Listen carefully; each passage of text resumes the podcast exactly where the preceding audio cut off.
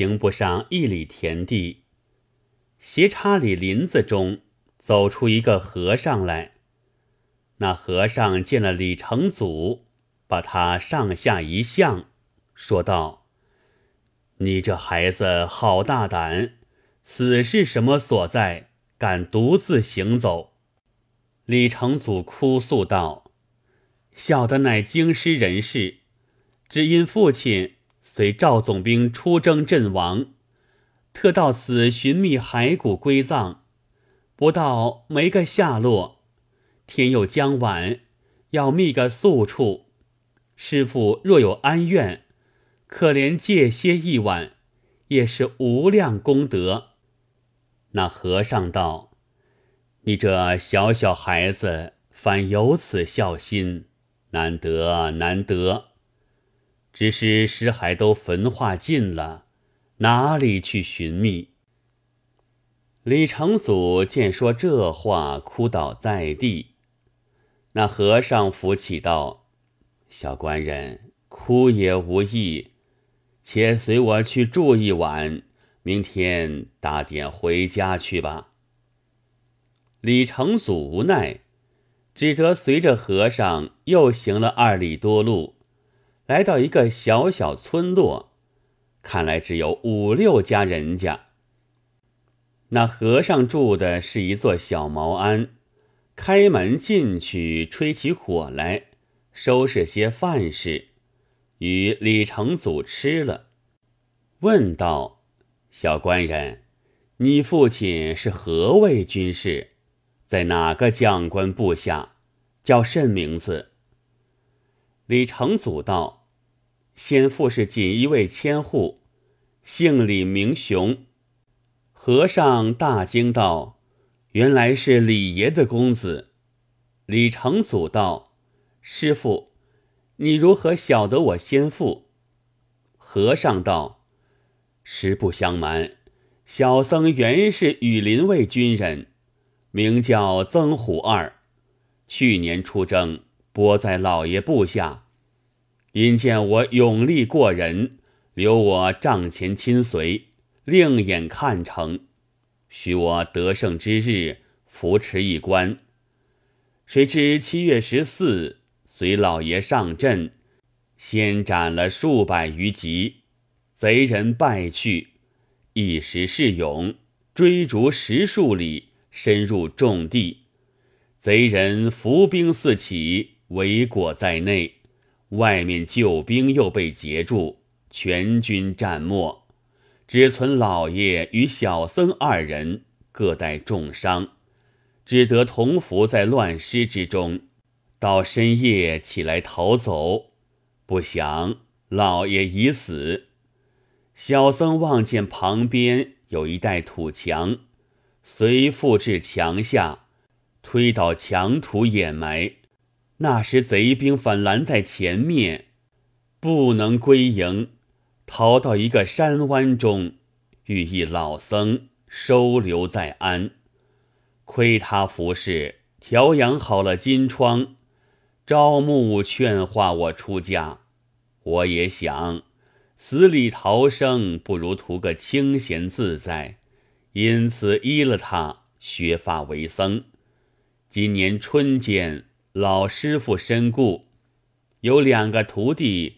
道我是个屯来僧，不容住在庵中。我想既已出家，争甚是非，让了他们，要往远方去行脚。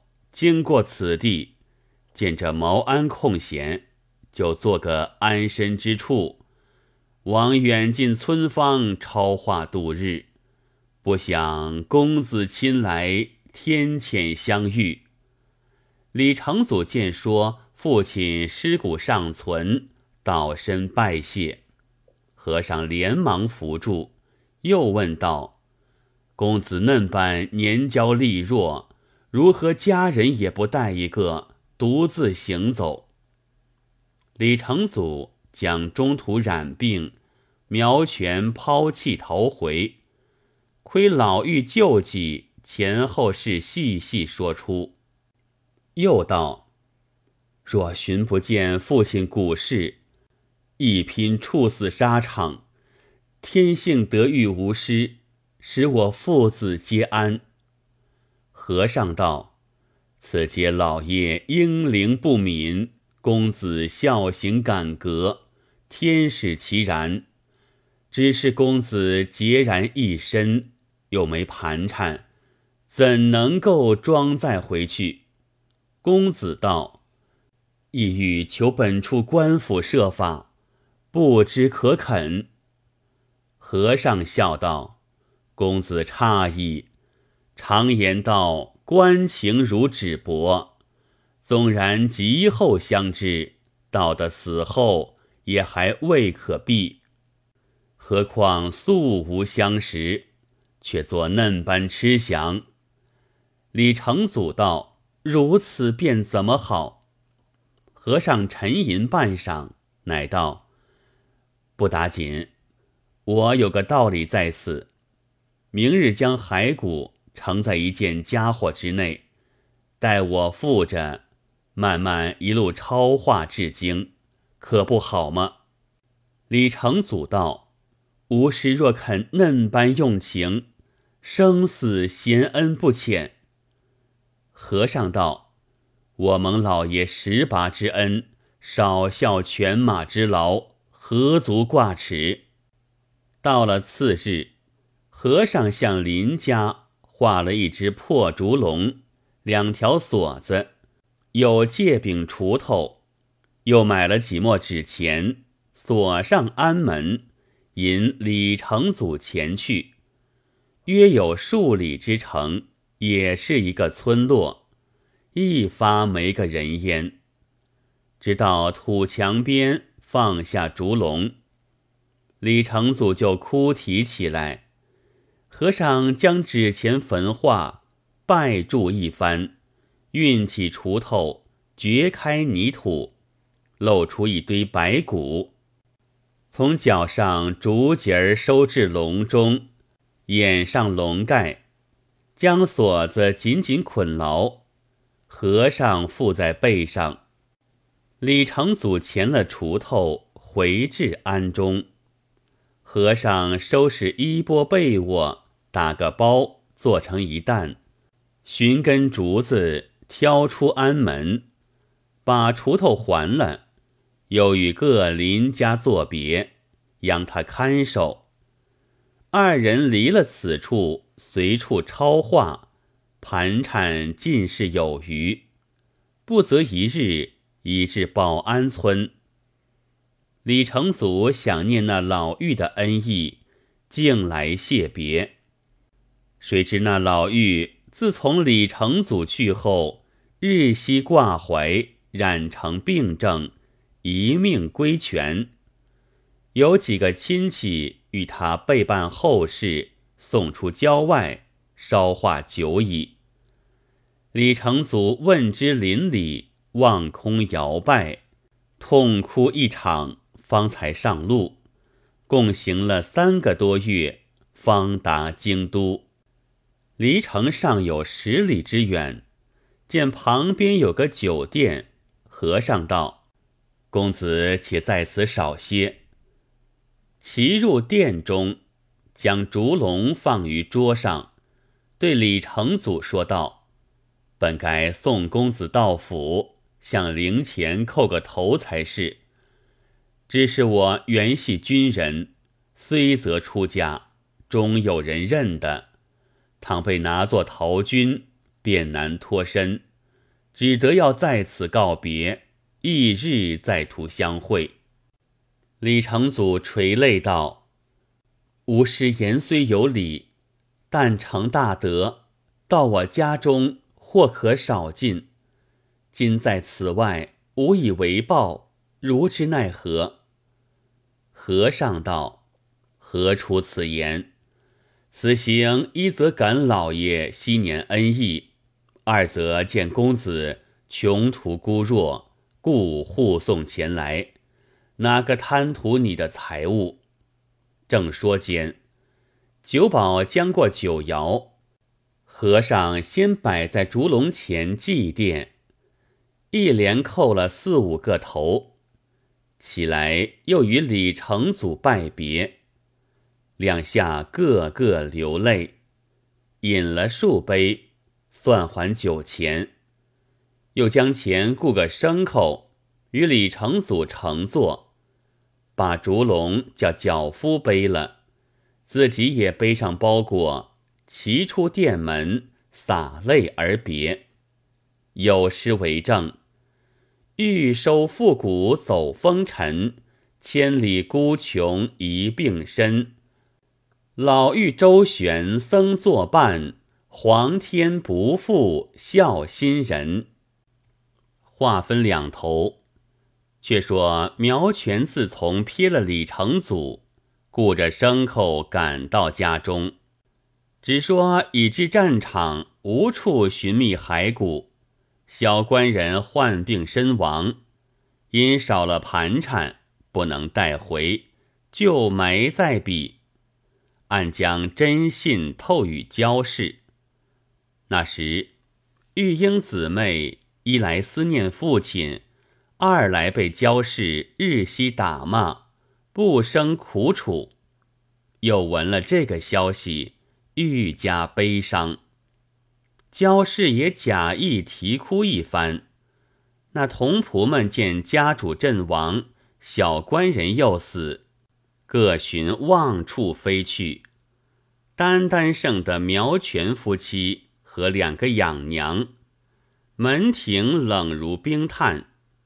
焦氏恨不得一口气吹大了亚奴，袭了官职，依然热闹。又闻得。兵科给事中尚书奏请优叙阵亡将士，圣旨下在兵部查复。焦氏多将金银与交融，到部中上下使用，要谋升个指挥之职。那焦荣平日与人干办，打惯了偏手，就是妹子也说不得。也要下之手。一日，焦荣走来回复妹子说话，焦氏安排酒肴款待。原来他兄妹都与酒翁同年，吃杀不醉的，从午后吃起，直至申牌时分，酒已将结，还不肯止，又叫苗全去买酒。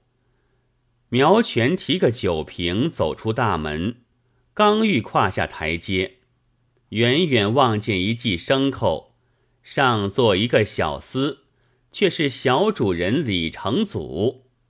吃这惊不小，暗道：原来这冤家还在。多转身跑入里边，悄悄报知焦氏。焦氏即与焦荣商议停当。叫苗全出后门去买砒霜，二人依旧坐着饮酒，等候李成祖进来。不提。且说李成祖到了自家门首，跳下牲口，赶脚的背着烛龙跟将进来，直至堂中，静悄悄，并不见一人，心内伤感道。爹爹死了，就弄得这般冷落，叫赶脚的把烛龙供在灵座上，打发自去。李成祖向灵前叩拜，转着去时的苦楚，不觉泪如泉涌，哭倒在拜台之上。焦氏听得哭声，假意叫丫头出来观看。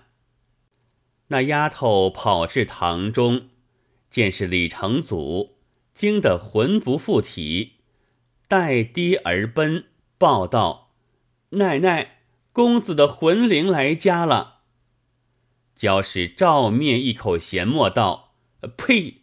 青天白日这样乱画。”丫头道：“现在灵前啼哭，奶奶若不信，一同去看。”焦荣也假意说道：“不信有这般奇事。”一起走出外边，李成祖看见，带着眼泪向前拜见。